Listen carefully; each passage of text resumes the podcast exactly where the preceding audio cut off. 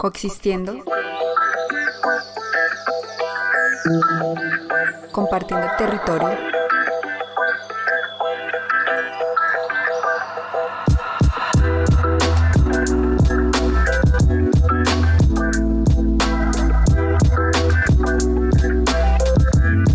En nuestro quinto episodio Rastros ancestrales de coexistencia con la vida silvestre, conversamos hoy con el gran antropólogo Carlos Castaño Uribe, doctor en antropología americana de la Universidad Complutense de Madrid. Carlos estuvo a cargo de la dirección del sistema de parques nacionales naturales en Colombia casi por más de 10 años también fue viceministro del Ministerio de Ambiente y Desarrollo Sostenible y ha sido galardonado con diferentes premios por su gran trayectoria en la investigación. Actualmente es el director científico de la Fundación Herencia Ambiental Caribe y uno de los descubridores de un lugar majestuoso del que hablaremos hoy, la Serranía del Chiribiquete. Carlos Castaño Uribe, bienvenido a este podcast. ¿Qué tal? ¿Cómo te encuentras? Habla muy bien. Encantado de poder estar contigo y, y poder compartir este espacio que seguramente es un referente hoy para muchos de nosotros. Muchísimas gracias Carlos por tu tiempo.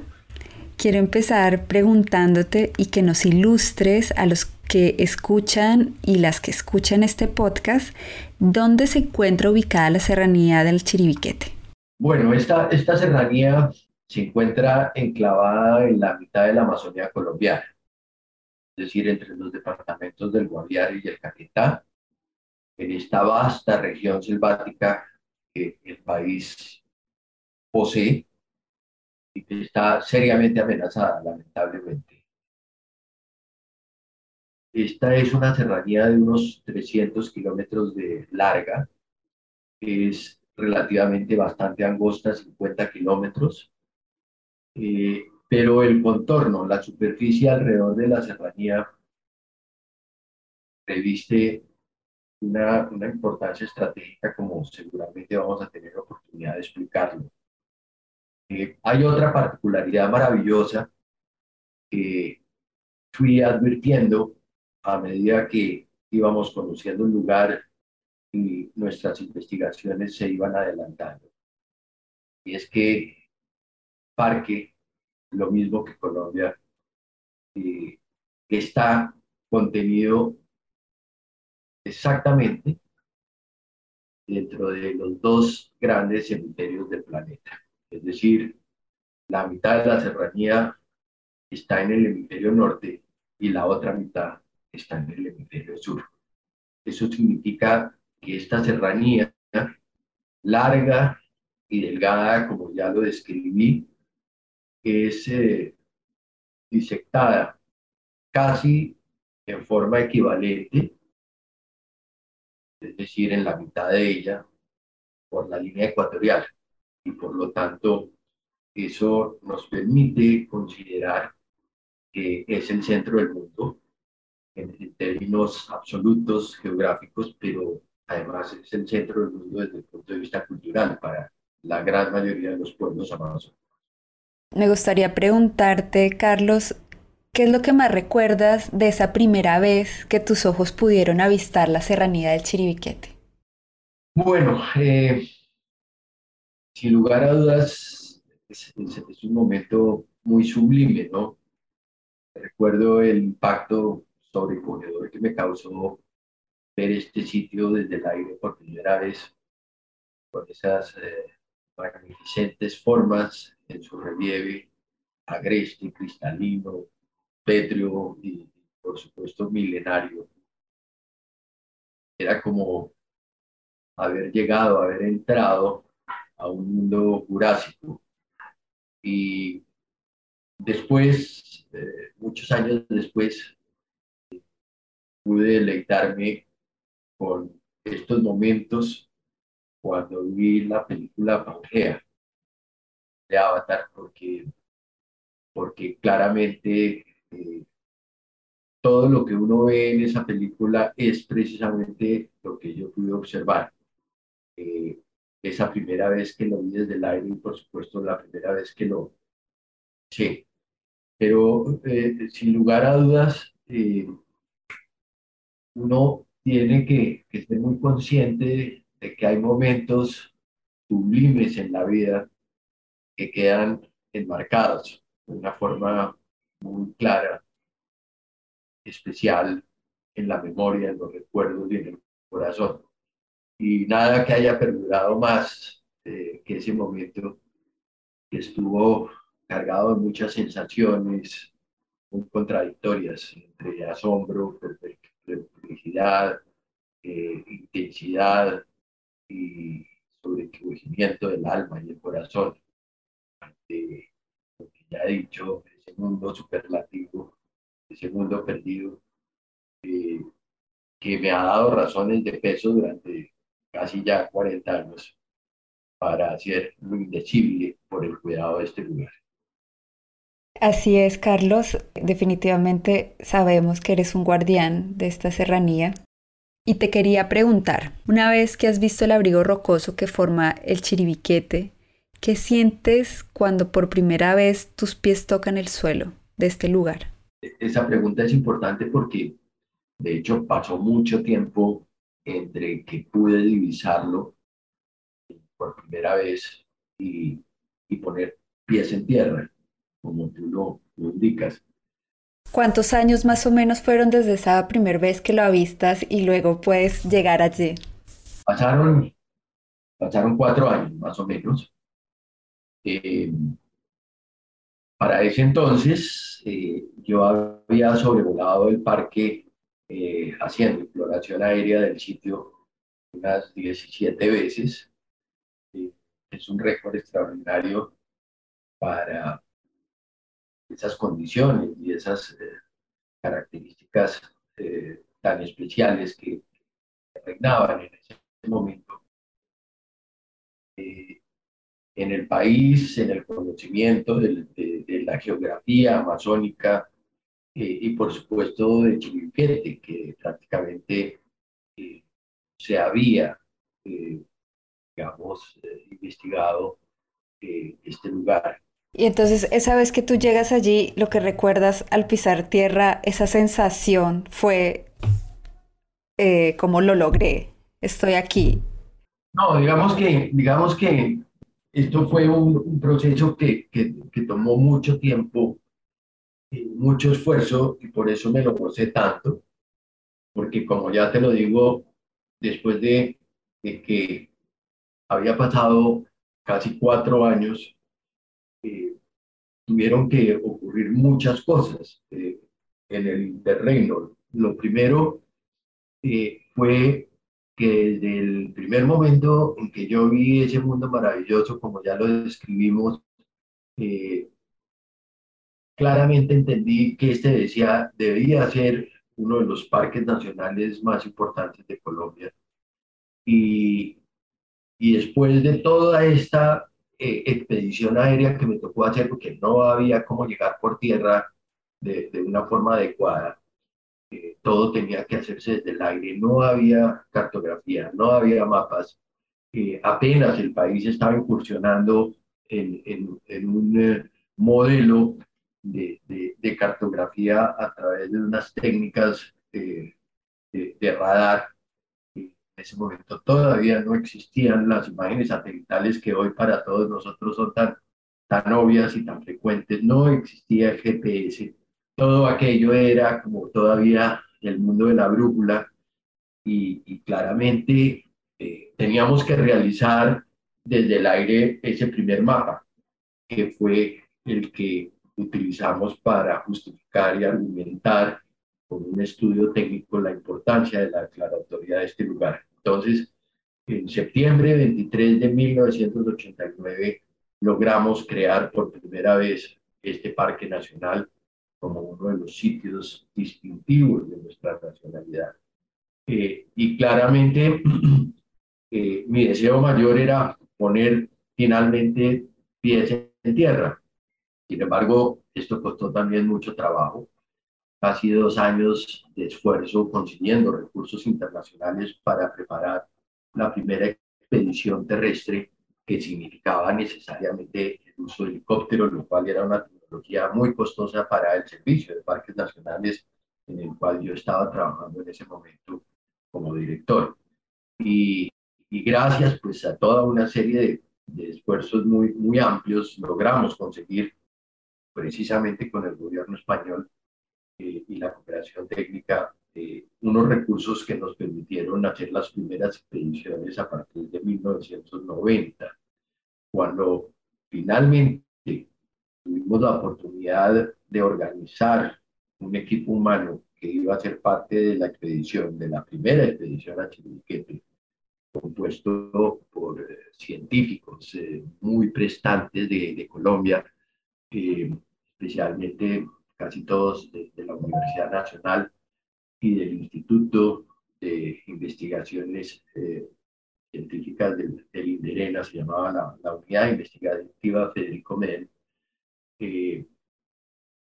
poder preparar, eh, digamos, esta primera aproximación no, no fue nada sencillo ni fácil. El único antecedente que yo conocía y sabía que, que podría emular un poquito esto era lo que había tenido oportunidad de escuchar varios años antes cuando era estudiante en la Universidad de los Andes eh, a un eh, ministro venezolano, ministro de Juventudes, que era más o menos en el Charles Brewer Carias. Él había sido uno de los expedicionarios más importantes y sigue siendo eh, a los tepuyes venezolanos, que era el mundo perdido que todos teníamos referencia existía y muy lejos estábamos de pensar que en Colombia pudiera haber algo parecido. Gracias a, a, esas, eh, digamos, informaciones, esas visiones que yo tenía de las expediciones de Charles Brewer, eh, tuve oportunidad de organizar eh, esta expedición, estas primeras expediciones a Chimiquete, con este amplio grupo de expedicionarios que finalmente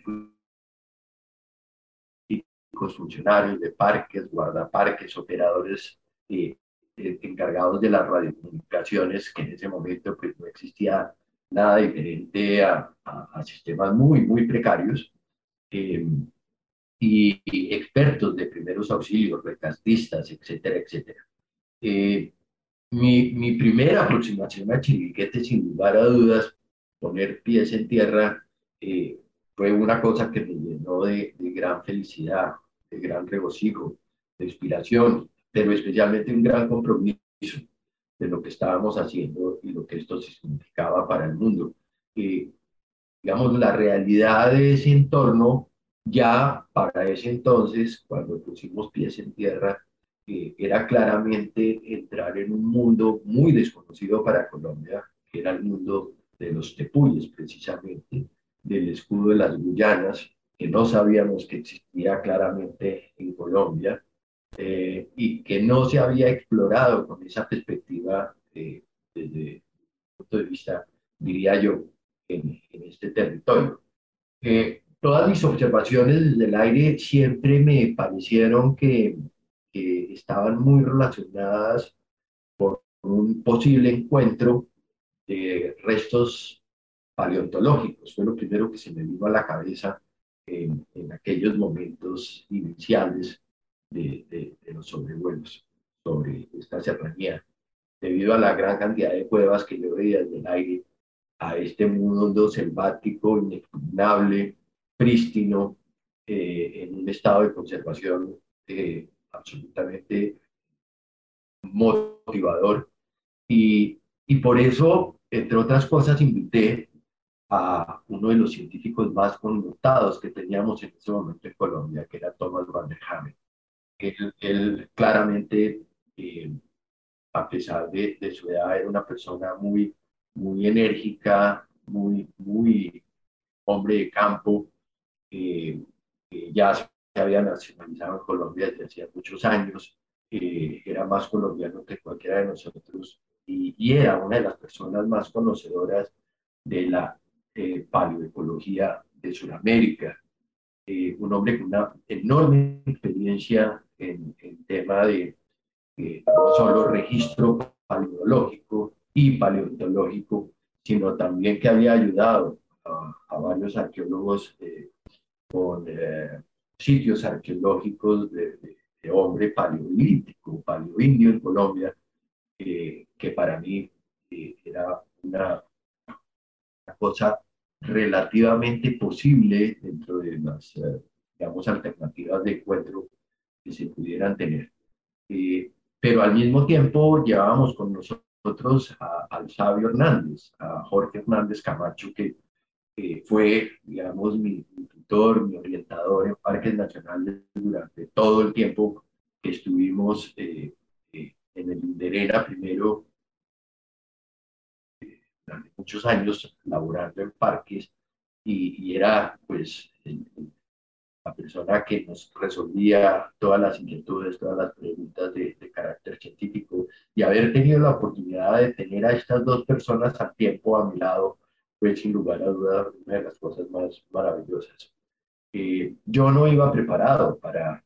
para hacer arqueología en Chirinquete y sin embargo en la primera expedición, al cabo de unos días después estar organizando los diferentes grupos de trabajo interdisciplinario, de haberlos dejado en sus estaciones de trabajo de campo, eh, tuve oportunidad de, de, hacer una expedición por el, por el río Apaporis eh, en un pequeño Zodiac que habíamos llevado. Y desde ahí pude divisar un lugar que me llamó mucho la atención, sobre un escarpe rocoso, sitio al cual fuimos eh, un par de días después, después de preparar toda una operación increíble para llegar a este lugar que nos tomó cerca varias horas de, escalada y finalmente llegar a, este primer abrigo de arte rupestre fue ya la tapa. Eh, uno de los momentos más increíbles también de mi vida, al haber tenido la oportunidad de, de escalar, yo iba de primeras, eh, digamos, en, en, el grupo de escalada y finalmente después de varias horas de estar en un ascenso muy peligroso porque no íbamos preparados para eso. Eh, tuve oportunidad de, asomarme a la cornisa del abrigo rocoso que estaba a unos 300 metros de altura sobre, sobre la superficie que habíamos empezado a escalar y al mismo tiempo unos 300, 400 metros por debajo del borde superior del escarpe. Así que estaba en un sitio que prácticamente era un precipicio y cuando logro subir a esta cornisa y divisarla, eh, asomando la cabeza, veo un par de jaguares enormes pintados en la roca, que fueron los que me recibieron a ese instante, a ese primer momento de encuentro del arte rupestre y poder empezar a, a deleitarnos con esta, eh, estas imágenes maravillosas que sin lugar a dudas cambiaron mi vida también para siempre. Finalmente, eh, yo creo que parte de ese descubrimiento tuve oportunidad de, de compartirlo, de, evidenciarlo con otro sabio monumental de Colombia, que es el profesor Gerardo Rajel Dolmatov, una persona que había hecho la antropología y la arqueología de Colombia durante más de 50 años que gracias a su vasta experiencia pudo entender la significancia de lo que habíamos encontrado allí y, y me dio sus primeras apreciaciones que sigo agradeciendo eh, de gran medida hasta este momento y que han sido el eje conductor de toda mi investigación durante todos estos años. Carlos, a mí me emociona muchísimo que me relates ese primer momento Sí, porque sabes que también eh, guardo un gran, una gran pasión por el tema de la conservación del jaguar y todo este mundo me, me emociona también. Y teniendo en cuenta, como nos dices, que es uno de los grandes tesoros que tiene Chiriquete, son estas manifestaciones pictóricas que hay sobre estos abrigos rocosos que nos cuentan de la historia de este lugar, imagino, eh, que alguna o todas pueden indicarnos cómo convivían y pueden seguir conviviendo las comunidades humanas indígenas con diferentes especies silvestres. ¿Tú tal vez podrías contarnos más sobre esto? Es evidente que toda la información que tenemos en este lugar nos ha abierto una puerta eh, increíble a entender una realidad de la cual muy poca información se tenía. Estas pinturas hacen parte de una etapa muy temprana del poblamiento americano. Y por supuesto, haber encontrado estas manifestaciones en Colombia reviste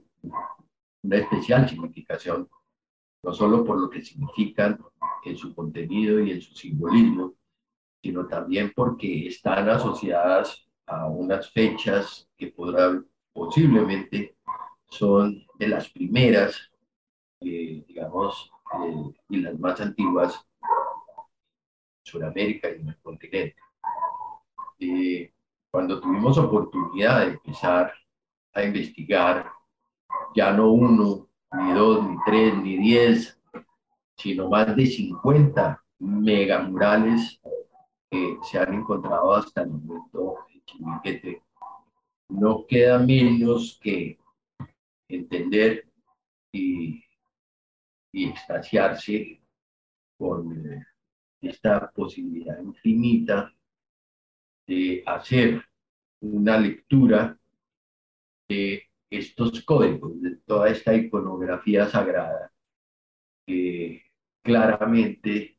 habla de una relación muy estrecha entre el mundo mítico, el mundo sagrado de estos, de estos primeros pobladores que son los artífices del arte de Chiviquete. Eh, ha habido una, una, muy amplia discusión sobre ese tema, se han criticado mucho las posibilidades de estas fechas tan antiguas y tan tempranas, eh, se ha criticado mucho también eh, el tema de la interpretación que yo le dado a todo esto, pero yo sigo siendo muy coherente y muy confiado de todo lo que he tenido oportunidad de observar allí. Y, y claramente, como tú lo indicas, eh, todo lo que hay allí eh, a través de este lenguaje pictórico eh, que es de carácter mítico y originario, porque está asociado a los primeros mitos de origen eh, de la humanidad dentro de esta vasta región amazónica. están muy orientados, entre otras cosas, a hacer prevalecer la relación armónica que debe existir entre la fauna silvestre,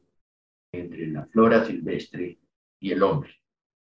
Eh, allí claramente están plasmadas unas escenas que muestran reiterativamente eh, esta filigrana eh, maravillosa de haber podido perpetuar el deseo, la intención a través de la pintura de una forma de entender y de relacionarse con este medio natural tan agreste, tan maravilloso, tan biodiverso, tan fecundo y tan sagrado. Y en estas escenas eh, lo que tenemos es una gran variedad eh, de aspectos relacionados con el uso de estos recursos, eh, pero con absoluto respeto. Todo, todo esto, como los mismos indígenas actuales eh, hacen relación de ello, hace parte de un intento de dejar expresa la relación eh, de uso de la forma más armónica posible, de estar pidiendo permiso a las deidades para el aprovechamiento de los recursos, a través de grandes ceremonias, de grandes rituales, de grandes eh, oferencias que hicieron estos indígenas en las piedras para poder expresar ese respeto y sobre todo dejar consignados esos códigos que no son otra cosa sino, por así decirlo, reglas de comportamiento para poder actuar de la mejor manera, de la mejor manera posible con el entorno y los recursos. Y por último, entender que aquí, tal como se expresa en las pinturas de Chiliquete, podemos deducir, no existe de ninguna manera ese distanciamiento y esa forma de ver la relación del hombre con el resto de la naturaleza tan distante, tan ajena, tan poco entendible y articulada con el hombre como lo hacemos hoy en nuestra sociedad moderna. Por el contrario, y a través de todas las alegorías, lo que se muestra es una permanente, eh, digamos, disolvencia de las formas y de los seres entre animales y personas reiterativamente, de tal suerte que ni los animales son animales, ni las personas son personas solamente, sino que hay tránsitos de transmutación y de transformación que están habilitadas en el entendimiento indígena para poder perpetuar esa, e, e, ese flujo de la esencia de estos seres que en algún momento pueden ser animales y en otro humanos o viceversa, dependiendo de la ritualización de las ceremonias, del contenido de los mitos y sobre todo de las necesidades de poder seguir garantizando esa armonía a través del conocimiento ancestral que es la que ha permitido perpetuar todo esto gracias al chamanismo. Sí, eh, como tú lo dices, Carlos, definitivamente eh, el conservar esa historia cultural de los eh, pueblos indígenas nos ayuda también y nos da pista para hacer conservación, ¿no? Una conservación más integral. Y bueno, me gustaría que nos contaras sobre las amenazas que recaen sobre este ecosistema único y qué podemos hacer los ciudadanos, la gente del común, inclusive la gente que está en otras latitudes continentales como Europa, para ayudar a conservar al Chiribiquete, este lugar tan importante para la humanidad por sus características eh, biológicas, culturales y demás. Ok, bueno, primero que todo, eh, yo, subrayaría que, que amén de la importancia fundamental que se tiene en este lugar desde la arqueología, la cultura, eh, y dentro de esto, eh, aspecto eh, muy sobresaliente, que es la presencia de grupos no contactados. Quizás sea este uno de los pocos lugares en Colombia donde todavía tenemos la posibilidad de, localizar grupos que están aislados, ya bien en aislamiento voluntario, es decir, que tuvieron contacto en algún momento con el resto de los grupos o con la sociedad mayoritaria y, se metieron allí a, aislarse permanentemente, o ya bien porque son grupos que no han entrado nunca en contacto, incluso desde la época de la conquista. Eh, como sea, allí hay grupos que tienen una forma de vida muy particular, muy eh, vulnerable, y a los cuales hay que defender desde todo punto de vista. Y digamos, ese es uno de los activos patrimoniales más grandes que podemos tener en Colombia y en este parque en particular. El, el otro aspecto es que Chiribiquete es un tepuy muy particular también. Está localizado, eh, digamos, en el extremo occidental eh, de las Guyanas y por lo tanto es eh, la formación más eh, al oeste y por lo tanto más cercana a la cordillera de los Andes que pueda haber dentro de los tepuyes. Eso quiere decir que este tepuy, a diferencia de todos los otros, tiene una relación de, de dispersión, de hibridación, de especiación muy particular que no la tienen quizás otros tepuyes y es su cercanía no solo a los Andes, sino a estas eh, densas praderas eh, de sabanas naturales que existieron hoy ya totalmente antropomorfizadas, eh, pero que en su momento pues tenía un flujo genético muy importante entre todos estos sistemas.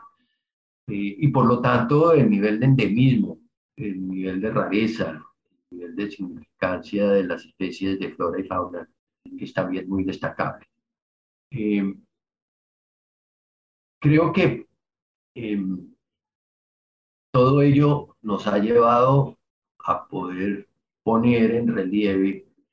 eh, la excepcionalidad de este lugar, como finalmente logramos hacerlo ver y, que fuera aprobado esta solicitud del gobierno colombiano a la UNESCO de poder contar con un sitio natural y cultural de patrimonio mundial eh, para este territorio en particular, cosa que fue aceptado a mediados del 2018. Y ahí tenemos una enorme responsabilidad, como tú dices, no solo para los colombianos, sino para el mundo en general. Hay que seguir llamando enormemente la atención sobre la, gran vulnerabilidad de este lugar. Está seriamente amenazado por todos los flagelos de la destrucción y la transformación que está haciendo el hombre, el hombre moderno, comillas, el hombre civilizado, comillas, en este territorio, eh, devastando y deforestando y quemando las selvas, que es el sitio, digamos, que deberíamos estar protegiendo a toda costa por nuestra propia seguridad, seguridad nacional, que va a estar seriamente amenazada de seguir incrementándose el flagelo de la destrucción que hoy, hoy, en este momento, se, se, está dando en la Amazonía y en toda la periferia del Parque Nacional Chiribiquete, incluso entrando ya en los últimos años a, a, a los límites propios del parque y afectando este lugar. Eso, eso nos pone de presente una tarea monumental eh, en este momento por defender este patrimonio. Es un, sitio que se ha defendido durante más de 20.000 años gracias a, unas consideraciones de orden eh, solo mítico, sino a una serie de, de tabús muy fuertes y de reglas de comportamiento que han aislado este lugar durante siglos por considerarlo extremadamente importante, eh, sagrado eh, para una gran cantidad de grupos que han estado habitando este territorio desde siglos atrás. Y, claramente la tarea que tenemos que hacer entre todos es eh, poder contribuir a, salvaguardar este lugar, hoy seriamente amenazado. Son muchas las cosas que se pueden hacer, por supuesto. Eh, nosotros, por ejemplo, eh, un poquito a regañadientes y entendiendo la realidad del momento, finalmente eh, llegamos al convencimiento que la mejor manera de defender ya no era a través de la institucionalidad. Eh, una institucionalidad además que tiene muchas dificultades para poder actuar con, con gobernanza y con gobernabilidad en, en la mayoría de nuestra geografía y mucho más en este lugar. Entonces, eh, es evidente que la sociedad civil es la que se debe unir más que nunca para poder defender este lugar. Y por eso tomé la decisión en el 2016 de empezar a escribir el libro de Chemiquete, la mandoca cósmica de los hombres jaguar. Este libro que me costó mucho esfuerzo poder sentarme a escribirlo, porque durante décadas enteras estuve renuente a hacerlo, con el propósito de no exponer este lugar, de no llamar la atención, de no hacerlo tan visible y por lo tanto eh, un destino eh, que, obviamente pudiera estar amenazado. Pero llegué al, al, convencimiento en ese momento que, que no había otra forma sino alertar a la sociedad civil, al público en general, de que debíamos hacer algo para ayudar a la institucionalidad a defender este lugar. De otra forma, era imposible. Y al mismo tiempo, pues, eh, no se protege lo que no se conoce. Y, yo lo que estaba pidiendo en mi libro era una cosa muy complicada de entender, especialmente para los colombianos, y es que podemos proteger y conservar Chiribiquete sin ir a este lugar. justamente en el libro Chiribiquete, la maloca cósmica del jaguar, que aprovecho para recomendársela a todos y todas nuestras y nuestros oyentes, ya que por un lado el libro recopila las investigaciones antropológicas, también las biológicas, apoyándose en una fotografía e ilustraciones espectaculares, y por otro lado un porcentaje del dinero recaudado por la compra del libro contribuye a la conservación de este valioso lugar. Entonces, Carlos, ¿cuál sería el mensaje para la gente en beneficio de la conservación de Chiribiquete? La apuesta eh, que tenía un poco el mensaje del libro era poder llamar la atención a que este lugar, la mejor forma de protegerlo es evitando llegar a él, no irrumpir en, en este lugar por un deseo evidente anhelo de las comunidades indígenas milenarias de no acceder a este lugar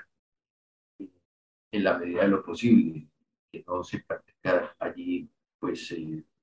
uso público de algún, de algún tipo. Eh, entonces, eh, la apuesta del libro era un poco dar a conocer parte de este patrimonio, eh, hacer entenderle al público la importancia de este lugar, poder eh, remarcar el, hecho respecto de la vulnerabilidad y la fragilidad del lugar y, digamos, nuestro papel como sociedad.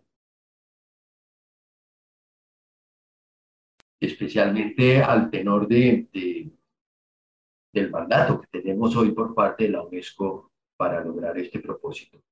Y, y el libro, pues digamos, eh, se donaron los derechos para poder eh, lograr con la venta del mismo crear un fondo que ha sido dedicado enteramente a la protección del parque.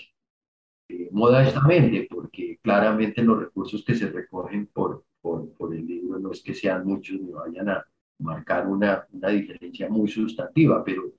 evidentemente el mensaje del libro para aquellas personas que, que lo han ido comprando es que con la compra del libro están ayudando a conservar el parque. Y esto ha sido un motor que nos ha permitido, digamos, no perder el aliento en estos años estos recursos se están invirtiendo eh, de acuerdo a, los requerimientos del Servicio de Parques Nacionales de Colombia y el Instituto Colombiano de Antropología desde hace ya cuatro años y gracias a ello eh, estamos, eh, digamos, generando una serie de procesos, de actividades, de proyectos en la zona amortiguadora, especialmente orientada a educación ambiental en las poblaciones locales y especialmente en las juventudes, que son las que tendrán que defender a toda costa con una nueva percepción, con un nuevo entendimiento de su responsabilidad en este territorio sagrado. Sin duda, un gran reto que queda a las generaciones futuras. Para ir concluyendo con nuestro programa, cuéntanos sobre otras iniciativas que estén apoyando la conservación del Parque Nacional Natural Chiribiquete. Amén de lo que acabo de mencionar del libro y de las actividades que estamos haciendo con las instituciones ambientales y, arqueología y cultura. Eh, hay un sinfín de actividades adicionales. Eh, a raíz de, del libro y su mensaje, eh, un, aspecto que yo he tratado de relevar en, todos estos años es el de nosotros somos los llamados a ser guardianes de Chiliquete, la sociedad civil en su conjunto. Y ser guardián de Chiliquete significa poder apoyar con alguna iniciativa, con algún esfuerzo, este empeño por evitar la destrucción de este lugar a toda costa. Eh, un, aspecto muy destacable y, que me emociona, de verdad, de, gran medida, es que se han ido formando guardianes de Chiribiquete por todas partes, especialmente en Colombia. Eh, cada cual con un mensaje lleno de optimismo, dedicación, de esfuerzo,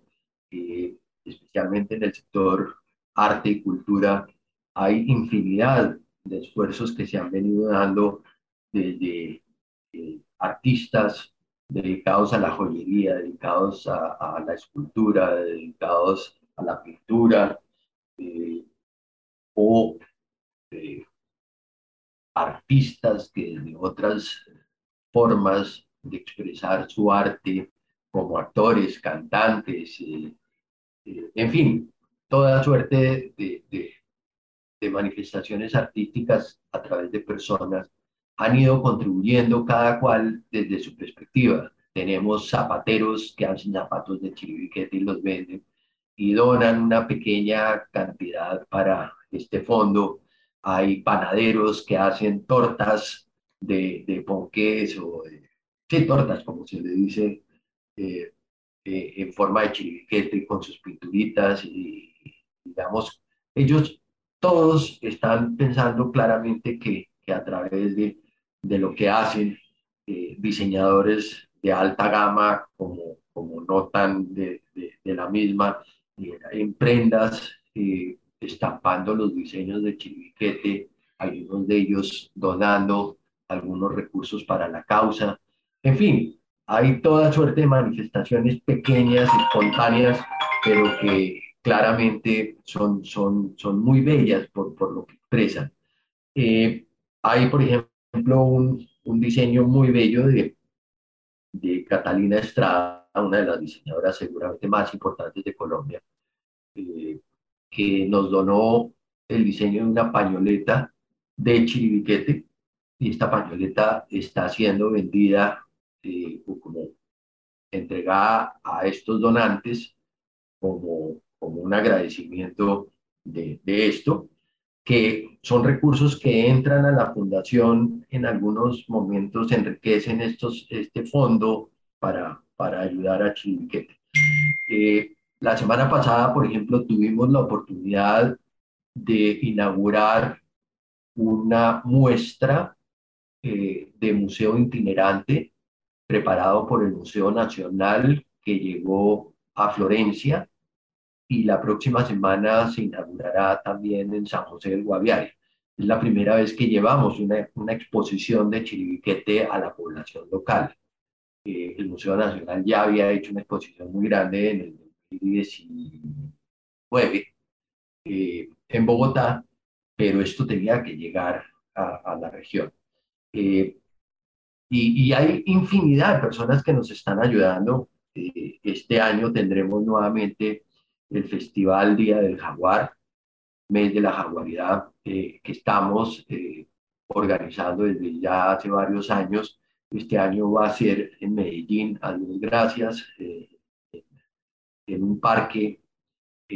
cerca a Medellín, en, en, la población de Río Negro,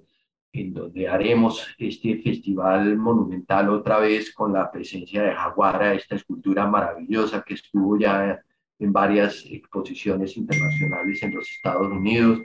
y que nos está ayudando con su gran diseñador y equipo de Sonic Design, eh, Leo Vilar, nos está ayudando para hacer posible nuevamente este Festival Jaguar en Colombia. Y es un pretexto para unir a la gente alrededor de esta idea y de proteger no solo a Chiribiquete y al Jaguar, sino también a otros sitios emblemáticos de Colombia, en este caso en Antioquia, hay que hacer todo lo posible por apoyar y ayudar otro sitio maravilloso de arte rupestre y de carácter sagrado que es Cerro eh, en el suroeste antioqueño. Eh, entonces vamos a utilizar el festival para jalonar también un gran movimiento alrededor de esto y, y utilizando la fuerza del jaguar maravilloso que es el que nos anima permanentemente a estas enormes causas de gran responsabilidad esperamos tengan todo el impacto posible para generar una nueva conciencia, por supuesto. Carlos, excelentes iniciativas. Eh, y ahora un poco cuéntanos como para poderte seguir en tus redes sociales, donde podemos encontrar más información sobre ti, sobre Chiribiquete, sobre la Fundación Herencia Ambiental Caribe. Yo lo que más manejo es el, el Instagram y mi cuenta se llama Chiribiquete, rayita abajo 2016. Ahí desde hace varios años eh, he ido poniendo pues todos nuestros pensamientos eh, y mensajes con el tema de Chiribiquete en particular, el de la Fundación Herencia Ambiental Caribe, donde trabajo como director científico, es eh, arroba fundaherencia. Y, y por supuesto, eh, aquí estamos abiertos a que todos y cada uno de ustedes se conviertan en otros guardianes de Chiribiquete y nos den una mano importante en la defensa de este patrimonio excepcional de la humanidad. Claro que sí, vamos a hacer lo posible por llegar como también a otros públicos, también aprovechando que estamos acá en España para que nos escuchen y la gente se siga interesando por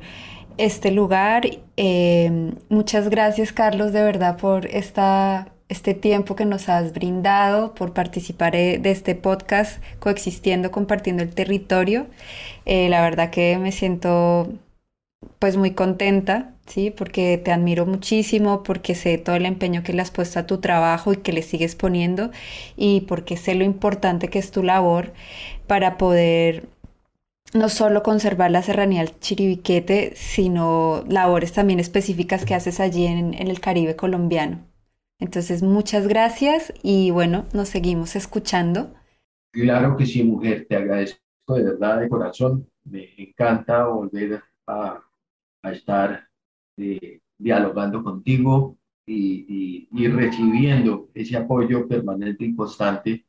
que he recibido en otros momentos eh, con tu conocimiento, con tus capacidades eh, siempre en procura de la defensa de nuestro amigo Jaguar, que es donde nos conocimos, en ese mundo maravilloso y mágico que nos da él. Claro que sí, Carlos. Bueno, pues que tengas allí en el Caribe colombiano un buen día. Eh, estaremos atentos entonces a, a, invitar a nuestros oyentes nuevamente a seguir las redes sociales de Carlos Castaño Uribe, de la Serranía Chiribiquete y de la Fundación Herencia Ambiental Caribe. Este es un proyecto divulgativo sobre coexistencia entre humanos y vida silvestre de Humano Fauna. Síguenos en nuestras redes sociales Instagram, Facebook y Twitter. Este podcast hace parte de la familia de Ciencia y Medio Ambiente de Podcastide. Disfruta nuestro podcast y compártelo. Y recuerda, interactúa positivamente con la vida silvestre.